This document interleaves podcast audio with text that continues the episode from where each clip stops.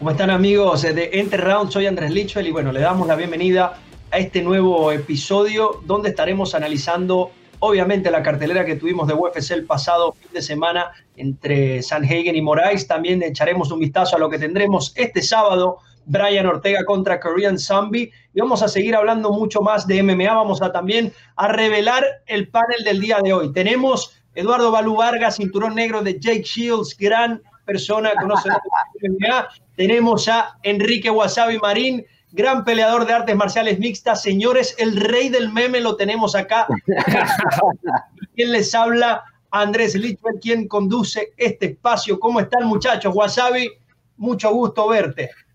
Muchísimas gracias por estar, pues, por, bueno, por, por invitarme, ¿no? Aquí a estar en nuestro programa. Yo encantadísimo, así que nada, vamos a ello, que hay ganas. Vámonos. Balú.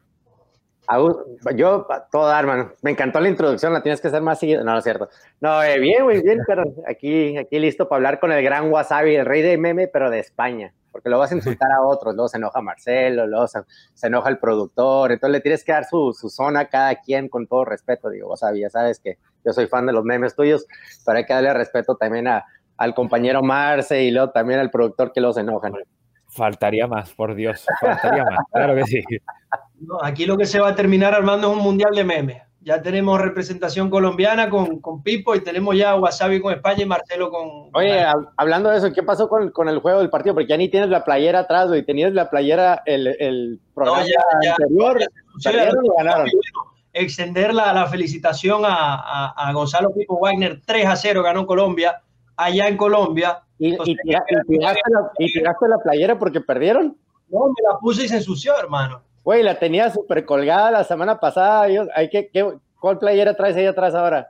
Esa. La de Karim Benzema. No, que ese güey, que no conozco ese pedo. ¿Qué? ¿Dónde baila o qué hace? Pero, ¿por qué estamos hablando de fútbol? Vamos a hablar de, de, de, de arte marcial, hermano. Ah, perdiste, te dolió. Claro que perdí, perdió mi país tres goles por cero sin chance, pero bueno, eso es otro tema es otro tema. Y bueno, vamos a hablar de MMA, sí señor, y entramos a nuestro segmento al 100.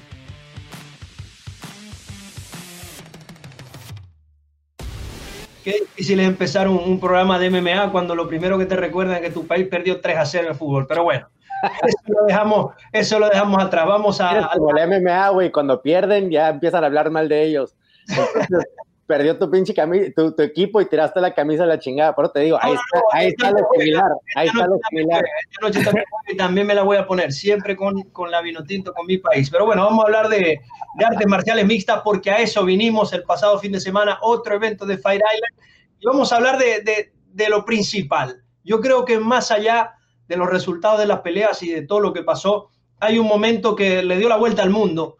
Sencillamente que decirlo, Joaquin Buckley eh, ejecutó un knockout que ya vamos a estar viendo las imágenes, donde lanza una patada a su contrincante, se la atrapa y, ahí mismo él la apoya, gira y golpea con una, una patada a la cabeza de su rival. Una patada de lleno, porque como pueden ver en las imágenes, al momento que impactó el pie sobre su cara, estaba ido. Es algo, bueno, impresionante, Balú. ¿Qué, qué quieres rápidamente opinar de este gran knockout. Honestamente, yo no recuerdo haber visto algo así. Nunca he visto algo así yo, la verdad, fue unas cosas más, más como que de wow que he visto en el, en el deporte. Y lo que me dio risa es que yo estaba, lo estaba viendo en un, en un lugar, en un barcillo ahí, y al lado mío está, está el, el güey de la puerta, el encargado de seguridad, y, y, el, y, y me dice, ah, es algo normal el taekwondo. El mendigo Teto yo creo que entrenaba taekwondo cuando era niño, ¿no? Entonces me dice, no, es algo normal. Le digo, güey, estás loco, nunca, nunca ha pasado eso en el MMA, estás loco, en las películas apenas hacen eso. Y eran unas cosas impresionantes, güey, porque pues, la manera en que atrapó la patada y, reaccionó y, y, la pelea estaba buena, o sea, esa pelea estaba buena eh, en sí mismo, de que se estaban conectando uno al otro, pero la forma en que finalizó, qué, qué buena, ¿eh? la verdad. Yo siempre he visto como las de Anderson Silva con, con, con Belfort o la de eh, este Machida con Couture, cosas así, o, la de, no sé, la de Masvidal con Askin, pero esta es una de las mejores que he visto que, que te quedaste así como que, wow, todo, todo el mundo en el lugar estaba, se paró y estaba así como que, ¿qué, qué pasó? ¿Cómo lo viste, Wasabi? Fue impresionante, la verdad.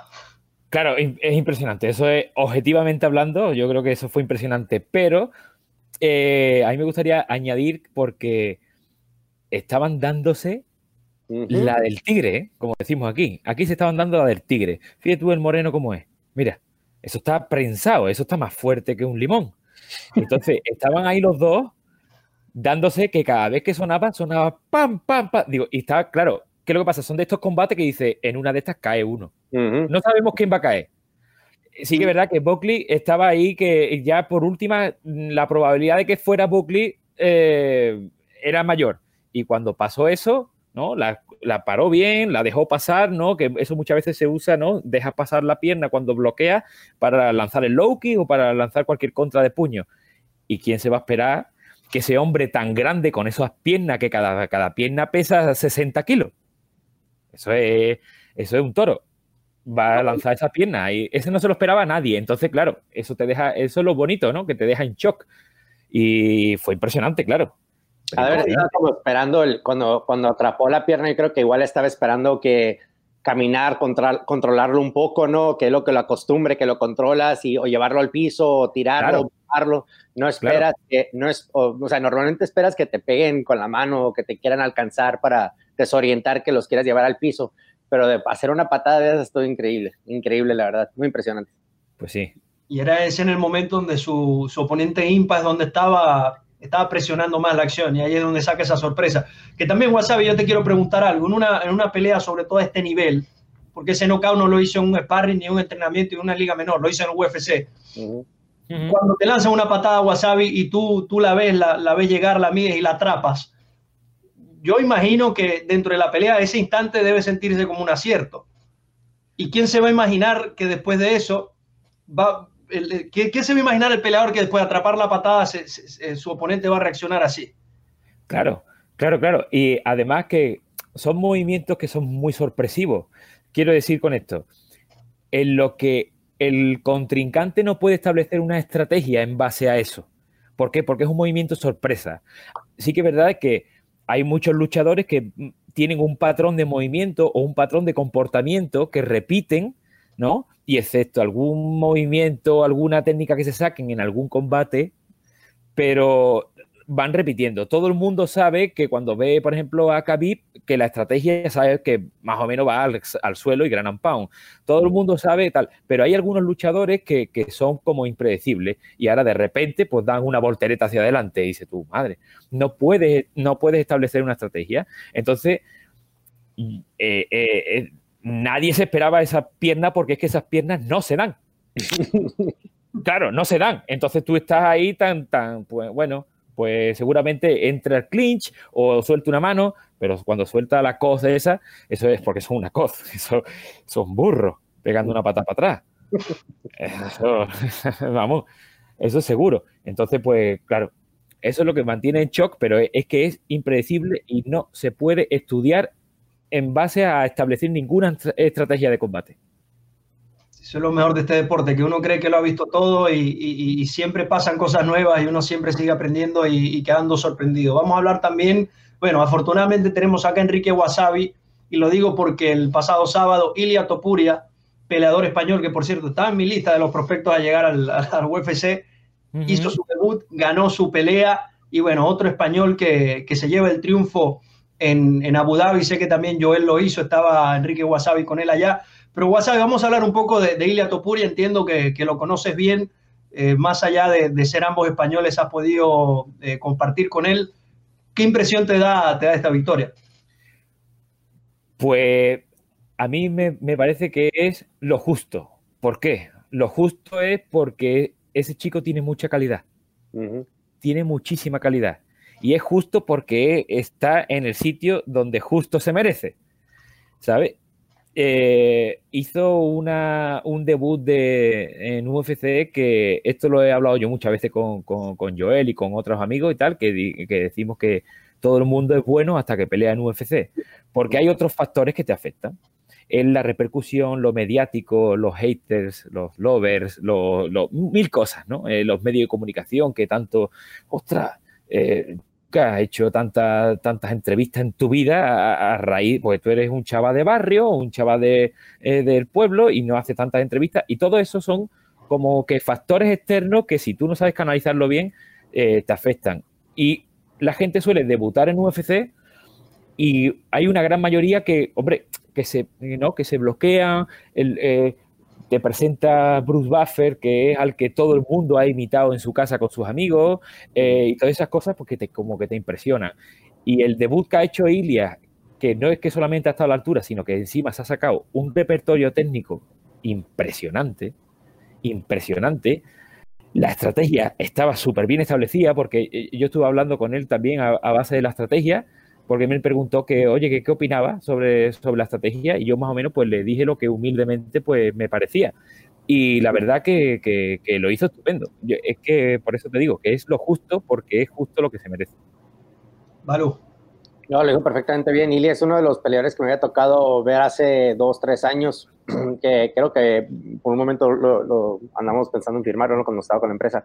Eh, y ah, creo que Wasabi fue el que me lo recomendó también con este, ¿cómo se llama el de AFL?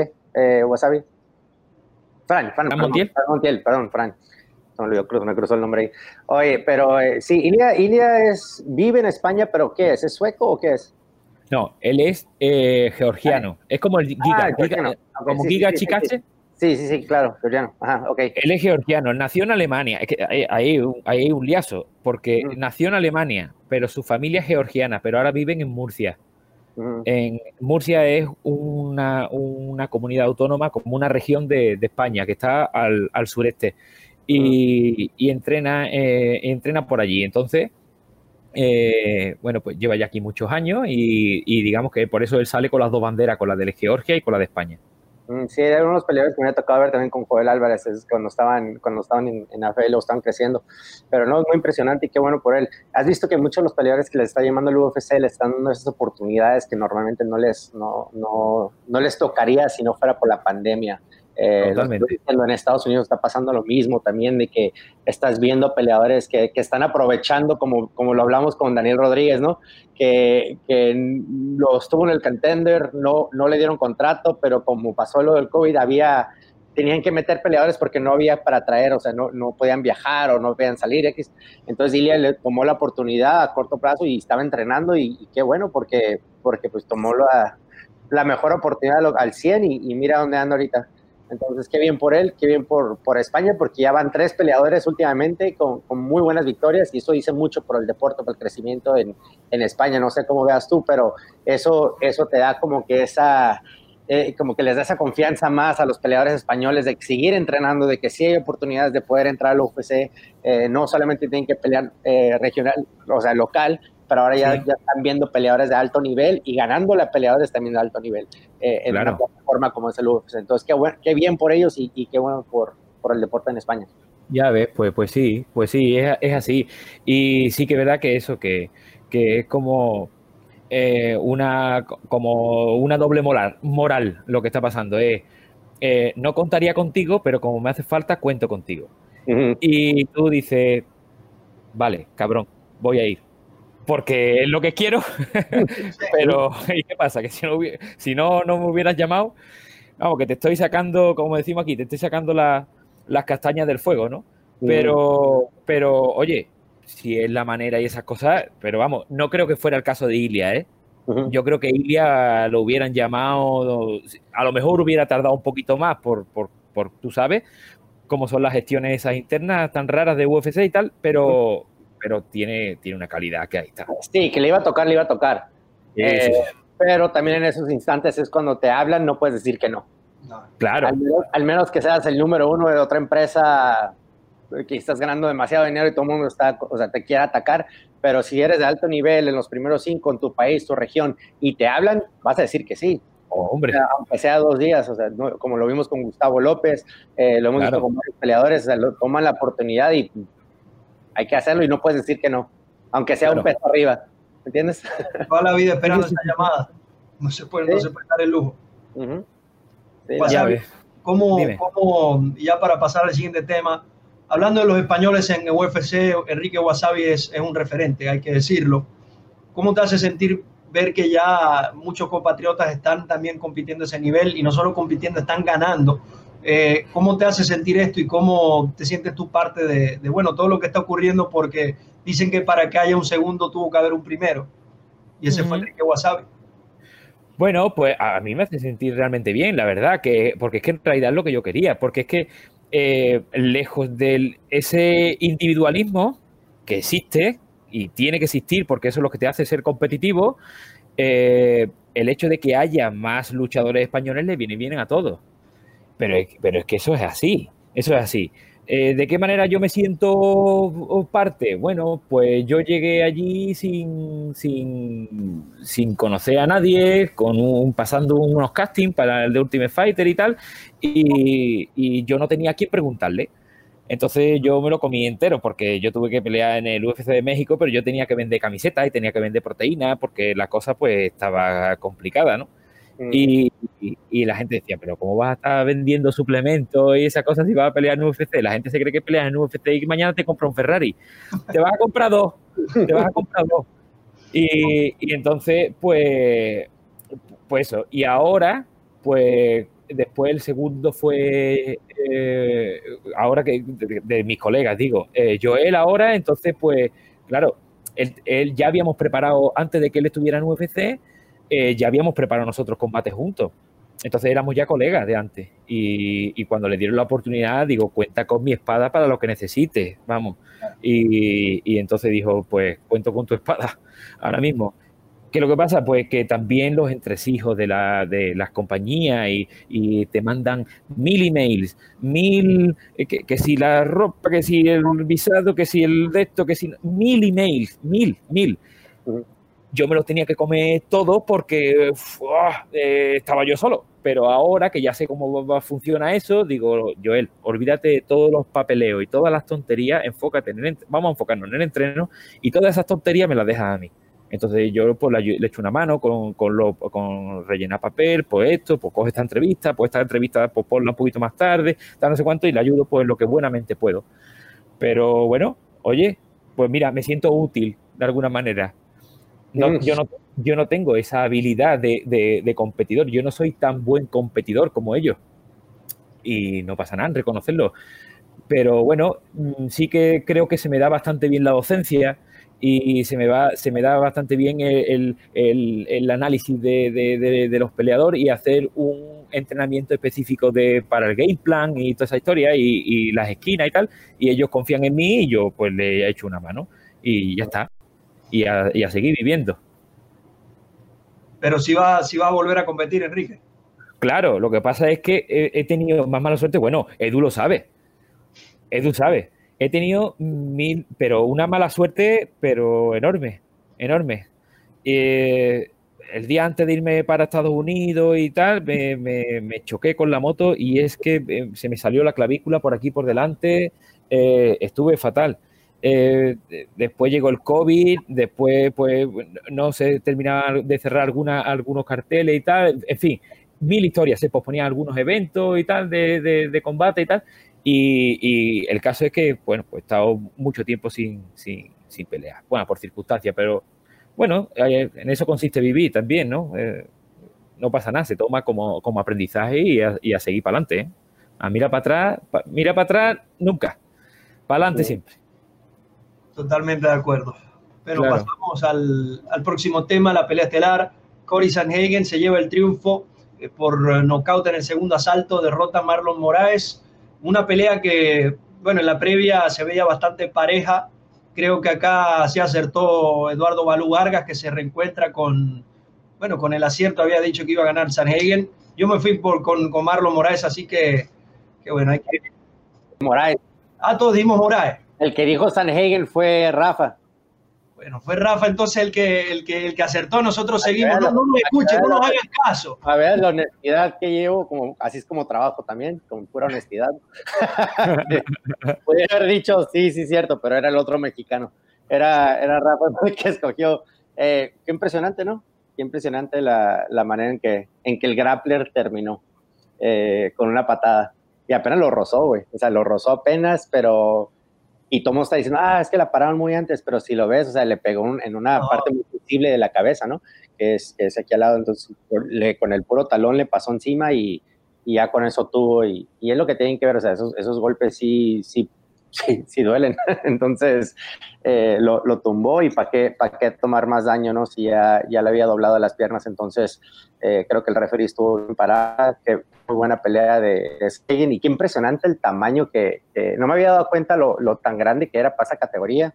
Hasta que Rafa estuvo platicando de eso y, y, vi un highlight de él, me metí a la página de él a ver un highlight y no me había dado cuenta qué tan grande es para esa categoría, porque normalmente no ves no los ves tan grandes y, sabe usar la distancia y todo. Y, contra un peleador como Moraes, impresionante también. Sí, mide, mide 1,80 Cory Sanhagen, que para, para peso gallo es, bastante alto. Wasabi, ¿cómo viste esta pelea? Y bueno, Marlon Moraes, que en su momento se habló que debía ser el contendiente a las 135 libras, da un par de pasos hacia atrás en esa, en esa carrera por el, por el título, ¿no? Yo eh, aposté por Moraes también, pero sí que es verdad que yo decía, ojo, ojo con el otro, ¿eh? ojo con, con Cory, que viene fuerte, aparte súper sólido. Súper sólido. A mí lo que me, lo que me gusta de este, de este chico es que mm, piensa, tiene mucha determinación en cada acción que hace. Que no tira golpes por tirar. Venga, pam, pam, pam, pam. a ver si, si consigo conectar alguno. ¿Qué va, qué va? Él tiene una intención. ¿Le saldrá o no? Pero la tiene y es muy determinado. Y, fíjate que al final pues nos dio la sorpresa, Con esa, con esa patada que se sacó ahí, que, oye, que se están acumulando un montón de caos por ese tipo de patadas, ¿eh? A lo tonto, a lo tonto, ¿eh? A lo tonto, a lo tonto, ya hay un montón de caos en UFC por, e, por, ese, tipo de patadas, ¿eh? No sé, ¿qué pasa? ¿Será el nuevo norte? ¿Será el nuevo, el nuevo ajuste? Pues no sé, veamos, como la tenga que dar yo, me rompo la cagadera. Oye, pero si te pones a pensar que, e, es el riesgo a veces cuando se ha rankeado número uno, ¿no? Que dicen que te toca el título que no te quieres esperar, quieres pelear y, no quieres decir no cuando te ofrecen las peleas. Ahí creo que Moraes, yo creo que es el que sería aparte de, del ganador de este Aljamain Sterling y de, del campeón. ¿Cómo se llama el campeón? Perdón. Peter, Peter Jan. Peter Jan. Peter No eh, y eh, Peter Jan, entonces digo, a debería haber tocado antes que Aldo, ¿no? Eh, igual él se podía haber esperado y haber peleado contra el ganador de, de, AJ y de, de Algermain y de, y de este Peter Yan, pero no quiso quedarse banqueado y ahora el resultado es de que toma cinco pasos para atrás, porque acuérdate, cuando ganas tomas dos pasos, cuando pierdes tomas de cinco a diez. Entonces, eh, lamentablemente, pues todavía creo que está en el top 3. Yo, creo, yo lo considero todavía de los top 3. Creo que nomás lo agarraron en ese momento, pero, pero creo que todavía puede, puede competir en el siguiente año para, para, ese, para ese título. Sí, totalmente. Y, hablar un poquito de, de Cory Sanhagen, que en, sus últimos nueve combates solo perdió uno que fue contra Sterling, que está peleando hoy por el cinturón. Así que yo creo que. ¿De si qué manera perdió con Sterling? No, sí, lo sometió, pero. pero desmanteló, ¿qué? ¿Minutos? ¿Dos minutos? Lo que quiero decir es que el que lo desmanteló es quien está hoy peleando por el, por el, por el cinturón. Del resto no, no, no, no hubo manera. Y lo que quiero decir con esto es que yo, yo estoy totalmente de acuerdo. Quien, quien eh, Cory Sanhagen debe pelear contra, contra el campeón o, tiene mucho sentido para mí de, que se pueda realizar, porque si Moraes estaba ya a las puertas y Sanhagen no es que le ganó, lo, lo noqueó bien en el segundo asalto, creo que da un golpe sobre la mesa y bueno, capaz por allí se merece pelear frente al campeón en una división que también creo que, que va a estar cambiando de campeón durante un tiempo. Eh, veníamos acostumbrados a, a eras donde campeones se mantenían en largo, estaba Dominic Cruz, también Renan Barao cuando fue campeón interino estuvo mucho tiempo allí sin, sin perder, luego Sejudo que tuvo unas defensas importantes y ahora es donde creo que vamos a ver un poco lo volátil que puede ser esta, esta división y es algo natural que pasa en, en, todas las divisiones, también en, en el semicompleto lo estamos viendo tras la ida de, de, John Jones. ¿Algo más que agregar muchachos de, de este duelo? Que regresa Dillashaw también lo que, estaba comentando la última vez, ya, ya regresa TJ Dillashaw al final del año o al inicio del año, Dominic Cruz otra vez está ahí, entonces sí hay muy buenas peleas que puede hacer entre los top 5, puedes poner a Sanhagen contra, no sé, contra Cruz, puedes poner a Dillashaw contra Moraes, puedes poner varios ahí para que peleen entre ellos mismos y, puedan, ¿quién, quién es el que realmente sigue para, para el campeonato, pero cualquiera de esas peleas, esa división, el top 5 de los top 6 están pesadísimos todos, todos están pesadísimos, los nuevos que vienen. Sí, sí, totalmente. Sí, esa es la cosa también con los nuevos, que se les da la oportunidad, vienen con hambre, consiguen una gran victoria a último momento y pum, y, ya brincan, están en la clasificación. Eso es lo, cambiante de este deporte. Para cerrar entonces nuestro segmento el de rounds, vamos a hablar de, las peleas que tenemos este fin de semana encabezada por una que, que, a mí me emociona mucho, son dos de los mejores 145 libras que hay en el mundo. Tenemos a Korean Zombie y a Brian Ortega. Brian Ortega que cayó derrotado frente a Max Holloway, bueno, de, manera imponente por parte de, Holloway en diciembre de 2018, es decir, tiene casi dos años sin ver acción Brian, Brian Ortega y se enfrentará a Korean Zombie Chan Sung Jung, uno de los peleadores más duros que tiene la división, también viene en gran momento y bueno, yo creo que lo que va a ocurrir acá es muy sencillo. Quien gane la pelea debería ir por el título y quien la pierda debería enfrentar a Max Holloway que está ahí esperando en la banca, una peleita más para volver a, a, pelear por el campeonato. Recordemos que Holloway perdió en su revancha con el campeón Volkanovski. Entonces, para mí lo que hace más sentido, no sé cómo lo ven ustedes, es que el que pierda acá se enfrente a Max Holloway y quien gane pues vaya a retar al campeón Volkanovski. Eh, Wasabi, ¿cómo lo ves? No, ¿tú, tú crees que, que, eso sería lo mejor antes que revancha directa? ¿Entre quién? Entre, Holloway y Volkanovski. Pero es que ya sería la tercera. Ah, bueno. y, claro. y la dos la perdió, la dos la perdió Holloway. Y, Holloway, entonces, entonces sí, la, no, la historia era, era lo que a mí me. El factor determinante era el tiempo que había estado fuera también Ortega, ¿no? Y digo, a lo mejor no sé. Pero, pero sí, en realidad es lo que tiene más sentido. Yo opino igual que tú, Andrés y Balú, también ver cómo regresa Brian Ortega, porque son casi dos años de, sin competición y, bueno, también mentalmente ver cómo está Brian después de, venir en un ascenso destruyendo a todo el mundo y verse, ahí vemos las imágenes contra Max Holloway, que sí se dieron muy, se dieron los dos, pero, pero al final del día terminó siendo Max Holloway quien, quien se impuso en, en la jaula. Sí, sí, mira, te voy a decir, eh, eso sí, lo de, que no ha estado activo en los últimos dos años, pues no ha podido pelear, que está, está entrenando y todo lo demás, ¿no? pero tuvo sus lesiones. Eh, lo que a mí se me figura mucho es que el Korean Zombie es muy parecido a Max Holloway, que tuvo muchas dificultades eh, este Ortega, ¿no? Eh, también la forma en que, en que el Zombie peleó contra Jair Rodríguez, eso me, impresionó muchísimo, la manera en que lo estuvo dominando, yo creo que para mí lo, dominó los, los, tres rounds y, y Jair pudo conectar con ese, con ese codo que impresionante también, con uno de los mejores knockouts que hemos visto y, pudo lograr la victoria, pero yo tenía al zombie ganando esa pelea. Entonces, la forma en que lo pudo lastimar y, está acostumbrado a pelear con gente alta y sabe usar la distancia, eh, e, ese, ese, yo la verdad, yo lo voy, yo lo voy a Ortega, pero, pero sí puedo ver a, a este Korean Zombie dominando. O sea, creo que lo puede boxear eh, el jiu-jitsu, pues no, no sé qué tanto pueda defender contra el, jiu-jitsu de Ortega, pero Ortega le gusta boxear. Entonces, a Ortega le gusta boxear y le gusta quedarse adentro y, ahí creo que eso está el peligro con el zombie, es querer aventarte guante con él porque al parecer pega duro y lastima a varios. Entonces, ahí, ahí, es, donde, ahí es donde queda la... ¿Qué tipo de Ortega va a entrar? Ortega va a entrar para que llevarlo al piso y usar el jiu-jitsu que tiene, que es un super nivel alto, o querer ponerse a boxear con uno de los peleadores más agresivos que hay en esa división, que hemos visto que ha lastimado a varios. Sí, y, más resistente, me gustaría eh, añadir, porque la capacidad de, soportar, de, soportar castigo por parte de Korean Zombie es increíble. aguanta, aguanta, aguanta lo más grande. Y cuando crees que no, tal, eh, yo me sumo a lo que tú decías, ¿no? De, de, con la pelea de Jair, sí que es verdad que estuvo, que fue un peleón por parte de los dos y que, y que estuvo tal, pero sí que estuvo un poquito ahí por encima eh, Korean Zombie, y, pero aguantaron un castigo enorme. Y a ver, ¿no? Yo creo que también va a ser eso uno de los factores determinantes, porque al final se trata de un luchador de Jiu-Jitsu que, que, boxea, ¿sabes? Pero el otro es un destructor que hace Jiu-Jitsu, que hace Jiu-Jitsu, pero eh, es un destructor arriba. Entonces, bueno, va, a ser interesante, ¿eh? porque es una lucha de, de estilos diferentes.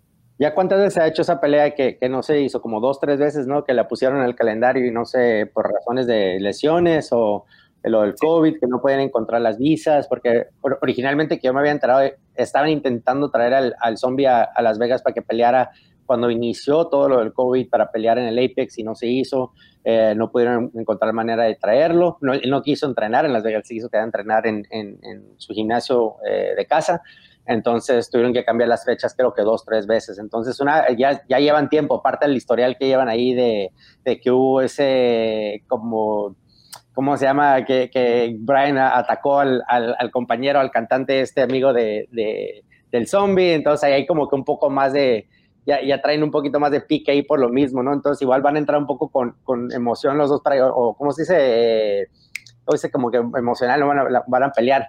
Entonces, a ver cómo, cómo sale la pelea. Pero los dos creo que se van a dar la madre. Eso sí, creo que se van a, se van a dar un super sí. todos, güey. La, la, verdad, creo que, que ahí hay odio. Hay odio entre los dos.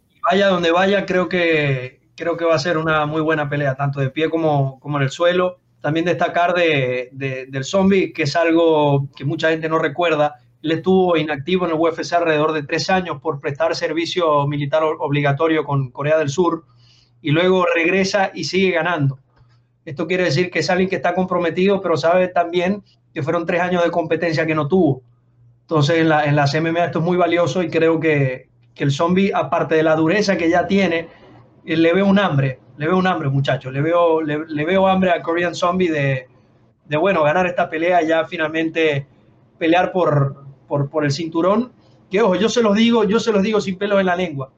Yo no veo a Volkanovski durando mucho tiempo allí. De hecho, creo que, que Max Holloway quizás le pudo haber ganado la pelea. Así que bien sea Brian Ortega, bien sea Korean Zombie o cualquiera, cualquier otro que venga allí, creo que, que le va a arrebatar el cinturón a, a Volkanovski. No sé cómo lo ven ustedes. Yo, de, claro, yo no, no, lo veo. A ver, Volkanovski es eh, eh, increíble, ¿vale? Pero eh, no está tan establecido, me refiero, venga, en, las 70, en, la, en, los 70 kilos, ¿no? El peso ligero está establecido Khabib y eso no hay manera de echarlo. Eso no hay manera de echarlo. Eso es más fácil eh, quitarle el contrato. Venga, ya está, venga, vete ya, ya, que ya está bien, ya está bien, ¿no? Pero pero Volkanovski eh, está, pero que mañana puede dejar de estar. Hay que demostrar. ¿Sabes lo que te quiero decir? Eh, están como menos establecidos así como comparándolo, ¿no? Las comparaciones son odiosas, pero comparándole con lo, con lo que pasa en el, en el, peso ligero. Sí, totalmente de acuerdo. Está mucho más afianzado Khabib como campeón que, que Volkanovski, que en, su primera defensa, que en su primera defensa para muchos no ganó, para mí incluido pero bueno, son no. las, las, decisiones de los, de los jueces que, bueno, no, no vamos a hablar de los jueces porque nos ponemos acá de, de mal humor, nunca son cosas buenas. Pero eso, eso, eso, lo habíamos hablado, ¿no te acuerdas que dijimos que para ganar al, tienes que ganar al campeón para ser campeón, ¿no? Y la primera vez yo no creo que él hizo lo suficiente para ganarle a Holloway, pero ahora la siguiente vez dicen es que no hiciste lo suficiente para ganarle al campeón que Holloway lo hizo para ganarle a, a Volkanovski. Entonces te quedas como que, qué pedo, o sea, que, que no, no, sabes dónde o cómo funciona lo de los jueces, porque... Sí, una contradicción todo el yo, tiempo. Yo pensé que Holloway ganó las dos a penitas, pero creo que ganó lo suficiente como campeón eh, para retener el, el, título, entonces no, ya de ella no supe qué pedo. Pero sí, ellos, cualquiera de los tres, esos, quién sabe, mira, quién sabe, Volkanovski también es un poco, es compacto y es muy difícil eh, pelear con él porque ellos son altos, los tres, Zombie, eh, este, ¿cómo es este cabrón? Ortega, sí, Ortega y, y Holloway, todos son altos. Entonces, para esa división, eh, eh, es muy compacto y se mete y se figura mucho como Frankie Edgar, pero más, obviamente más joven, eh, pero es lo que lo hace difícil, lo, lo hace difícil la, la, el tamaño de él y, y, la forma en que pelea y que es un torito, es un toro, pues, es como sí, uh. Rafa García es un toro en esa división. Uh parecido, se me figura así. Guau, Rafa, Rafa, Rafa debería estar ahí. Ese daría guerra ahí, ¿eh? Ese daría guerra. ¿145 o 155? Digo que 45, aunque él 40. pelea en 55. Sí, pelean las dos, ¿no? Y tal, pero en 145... No, no, empezó en 45 y se quedó en 55 y es un toro ese canijo, es un, es un bloque. Sí, sí, sí. Da igual, en, en, 45 y 55 sigue siendo un toro. No, uh -huh. no, no se le ve un cambio tan grande cuando cambia de división. Sí, pero él si lo metes en la 45, luego ahí es donde me gustaría verlo. Claro, yo, hombre, si entra en UFC, yo le, vamos, yo le diría 45, Rafa, no sea tonto. Que en 45, claro, que en 45 está tú, está tú perfecto ahí, vamos. si, uno lo ve hacer lo que hace con los 155 y los levanta, los levanta, hace lams, hace todo, Rafa García se impone, imagínese en 45. Yo, yo quisiera ver eso. Creo que, creo que en, combate peleó una vez en 45, no lo vimos más. Dos, dos veces y luego ya el, estado de California lo... Y las ganó, por supuesto, las ganó todas en, esa etapa. gran, gran peleador. ¿Algo más que agregar, muchachos, de, de esta cartelera para cerrar? No, va a estar bueno. Va a estar bueno. ¿Quién escogiste, Wasabi? ¿A quién escogiste? Yo, entre Ortega y Zombie. Ajá. Yo voy a darle mi voto de confianza a Ortega, hombre. Que, va a ser un combate inteligente, que no va a entrar al, cruce de tiros con, con Zombie y que, que esta vez sí confío en que le haga su jiu-jitsu, que tiene un nivelazo increíble. si es así, eh, yo creo que tiene mucha más probabilidad de, de ganar. Valo.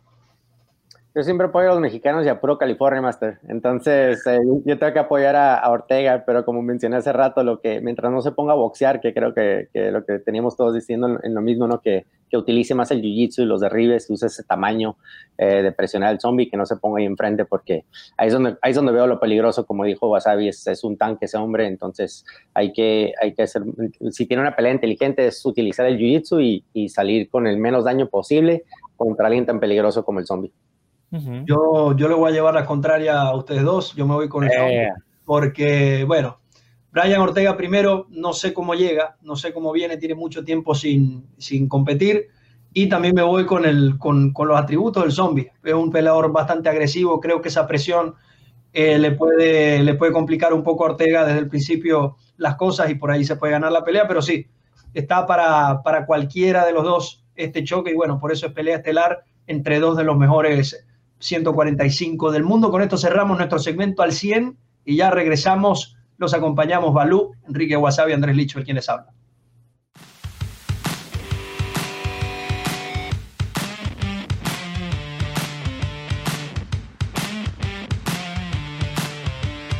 Estamos de regreso acá en, Entre Rounds y bueno, ya cerrando, vamos a conversar un poco con nuestro más que invitado, gran amigo Enrique Wasabi, amigo de la casa. Enrique, ¿qué, qué has estado haciendo este tiempo en el, COVID? ¿Cómo está la situación en, España? ¿Cómo está la situación también con los gimnasios, los, los eventos? Háblanos un poco sobre eso. Pues bastante complicada. Eh, yo peleaba este 5 de septiembre pasado y también se cayó el evento entero por el tema del protocolo del COVID. El caso es que eh, aquí, no sé cómo funcionará allí en, vuestros países, pero aquí, eh, debido al estado de alarma en el que estamos, nos encontramos en, la mayoría del país, en la mayor parte del país, el gobierno saca decretos, leyes que se tienen que cumplir ya. Entonces, ¿qué es lo que pasa? Coge un promotor y hace un evento, le exigen un protocolo de sanidad, lo presenta y se lo tienen que aprobar, ¿vale? Ahora se lo, se lo aprueban, perfecto. Se hace la cartelera, se va a hacer el campeonato, pero a dos días o tres días sacan un decreto ley que cambia, entonces ya no da tiempo a hacer un protocolo nuevo o a lo mejor es que directamente dice, no, no, no se puede, ni protocolo ni hostias fuera. Y no se hacen eventos porque no sé cuánto, ni metro y medio de seguridad, ni mascarilla, ni nada. Entonces eso es lo que ha pasado con los eventos aquí. Se han hecho eh, algunos eventos eh, de, MMA, se ha hecho hace poco, vamos, hace poco no, el sábado uno, que era el, eh, la AFL de, de, las niñas, pero es el primero que se hace. Primero que se hace y con un protocolo súper estricto y bueno, bueno, bueno. Entonces, pues la cosa está flojita y los eventos así más, más grandes que, estaban haciéndose, eh, pues se han suspendido hasta, hasta, nueva, hasta nueva orden sanitaria. A ver. Entonces, 2020, esto es un desastre. Un desastre. No, sí, estuve, estuve viéndolo, estuve siguiendo a, los de AFL, eh, como con Fran, eh, un saludo Fran ahí sí, si nos anda viendo. Eh, vi, vi, felicidades por él que pudo hacer el programa, pero sí, sí vi unas notas que puso ahí que fue lo más difícil que ha tenido que ser para un evento, ¿no? Y me imagino que eso, eso es lo que va a estar pasando en los, en, de aquí hasta el 2021, 2022. No, no creo que el MMA va a ser tan fácil como antes. Eh, y lo que le he estado comentando a varios amigos de aquí, también en México, que quieren hacer, o en, California, que ya no es tan, ahora ya es diferente, o sea, es diferente en la forma en que vamos a tener que hacer los eventos o que vayan a hacer los eventos. Entonces, sí, los, o sea, nomás nos vamos, se va a tener que acostumbrar la gente a los nuevos protocolos que va a haber, ¿no? Eh, otra cosa, sea, los, los gimnasios. Eh, ¿Hace cuánto empezaron a entrenar? Y, obviamente, pues para no meter en problemas, eh, estaba, o sea, estaban entrenando en sus casas y eso que, que hemos visto que es común de este lado de, de, Estados Unidos y en México o Latinoamérica, estás viendo que gente convierte los, las salas, como Irene, Irene Aldana nos estuvo comentando que ella metió casi todo su equipo a su casa, ¿no? Y también eh, Alexa Gras también estuvo comentando que ella también metió cosas a su casa para poder entrenar ahí. ¿Es algo que ustedes también estuvieron haciendo para, para preparar a los peleadores para los eventos del UFC? Claro, eh, por ejemplo, cuando peleó Joel eh, en julio, julio, sí, el 14 de julio por ahí, allí en el Fire Island, eh, nosotros, cuando yo subí allí a su ciudad, que allí en Gijón, en Asturias, en el norte de España, pues lo que eh, entrenábamos él y yo y su entrenador de striking, ¿no? Que es Borja, eh, entrenábamos pues a puerta cerrada, entrenábamos solo Y entonces, claro, nos teníamos que saltar un poco el confinamiento porque se supone que no podríamos y tal. Entonces, los, los periodistas, que tú sabes que también es una profesión un poquito eh, carroñera, no la profesión, sino el, periodista de turno, pues entonces, claro, le dijeron, oye, ¿cómo te estás preparando? Tal. Dice, pues bueno, mira, nos hemos, hemos, hemos tenido que saltarnos el, protocolo así un poquito, ¿no? El confinamiento, porque tal, claro, todo el mundo, dije, todo el mundo puso la cara como diciendo, uy, no, que, digo, digo, eh, digo, aquí preguntita tontas no, ¿eh? Aquí preguntitas tontas no. A ver cómo te preparas tú para un UFC. A ver cómo te preparas tú para un UFC. ¿Te crees tú que vas a pelear ahí en el barrio con tu primo? Que va a pelear con la élite, que va a pelear, que peleaba con Joe Duffy. ¿Sabes? Que no vas a pelear con, Manolito Gafota. Entonces, eh, claro, es que sí, es que sí, es que entonces, si lo que quiere es la preguntita para tener contenido y toda la historia, cuidadito. Entonces, pues es así. La, historia es que, claro, teníamos que entrenar ahí en casa. Yo, yo eh, tengo mi, propio gimnasio, que es mi negocio, de lo que vivo y tal, y yo lo que hacía era, me iba pues con, mi mujer o, solo muchas veces o, con algún colega y nos íbamos allá al gimnasio, pero a puerta cerrada totalmente, a puerta cerrada totalmente. Y nada, pues es que no había, no había otra manera. Pero la mayoría de la gente entrenaba en su casa o directamente no entrenaba directamente porque hay muchos luchadores que han tenido que subir de categoría precisamente por eso. Sí, sí, exacto. Varios, como, como estábamos comentando hace rato, las oportunidades también de que, pelear un peso arriba lo tomamos porque también era última hora y ellos sabían también que no podían pelear. O sea, eso le está pasando a, Leon Edwards. A Leon Edwards ya lo brincaron dos veces por lo mismo que él no tiene dónde entrenar, ni tenía dónde entrenar, ni tenía los suficientes, eh, ¿cómo se dice? Eh, compañeros de equipo para que pudieran entrenar con él, para prepararlo con alguien como el campeón. Entonces sí, sí es, es, es algo serio de que él dijo, pues yo no puedo, me están dando la oportunidad de un campeonato, no es una pelea cualquiera, eh, no la puedo tomar porque no tengo dónde entrenar, no tengo con quién entrenar tampoco. O sea, todo, todos los demás tienen acceso a, en, Florida tienes acceso a, todos los gimnasios están abiertos, en ciertos lugares en California, eh, en la situación de ustedes, o, como lo hemos visto en varios, es tienes que escoger a dos, tres personas y ellos tienen que ser de, buen nivel para ayudarte a pelear con lo que viene, ¿no? Entonces sí, sí es algo, sí es algo difícil. ¿Ya, ya, ya se calmó un poco todo eso? ¿Ya están abiertos los gimnasios de nuevo o, no? Sí, están abiertos, hay un protocolo también, eh, por ejemplo, los gimnasios de lucha, el protocolo que ha establecido Sanidad junto con eh, la Federación Española de Lucha, pues es que ahora mismo, ¿eh? pero que eso cambia, que eso mañana dicen rebrotes y hay rebrotes por todos lados y no sé cuánto, no sé qué coño se inventan, pero el caso es que te dicen, venga, otra vez cerrado. No lo sabemos, estamos en una incertidumbre, estamos todos acojonados, en realidad. Sobre todo los que tenemos un negocio que rápidamente te lo chapan, es que te arruinan. Pero lo que se puede ahora mismo, ahora mismo, eh, tú puedes entrenar con un, se llaman grupos burbuja. Una tontería que se inventan, tontería que se inventan. Eh, grupos burbuja de no sé cuántas personas y creo que son entre 8 y 10 personas o, entre 6 y 8 personas y por cada esas 6 y 8 personas tiene que haber un instructor. Tienes que tomar la temperatura al, llegar, que si el gel hidroalcohólico, que si la, mascarilla al llegar por lo menos, en fin. Eh, si presenta síntomas, puedes mandarlo para casa, eh, así. Pero llegará un momento en que digan, oye, no, venga, otro mundo para adentro. No lo sé, no lo sé. Esa es la incertidumbre. Esa es la mejor palabra, eh, WhatsApp. Pero que la, incertidumbre mata. La incertidumbre mata. Lo, eh, eh, el hecho ya no, verá, es como si se, muere mi padre. Bueno, pues ha muerto mi padre y yo lloro su luto, ¿no? Lloro mis dos o tres días y, ya está. Y, sigue la vida, porque en eso consiste vivir. Ahora, no, es como yo estaba cuando estuve en el The Ultimate Fighter.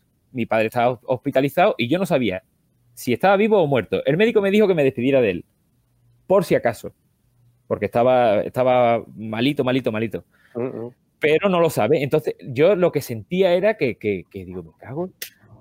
Pero es que, pero ¿qué es lo que pasa? Si, si hubiese muerto, que no murió, el hombre, no murió. Pero si hubiese muerto, bueno, pues tú lloras la pena, lo que sea, pero la incertidumbre, yo lo que sentí, eh, por eso te lo digo, la incertidumbre de no saber lo que va a pasar, no saber lo que ha pasado, eso mata, mata al más valiente. ¿eh? Sí, te va, va, comiendo poco a poco, cada día.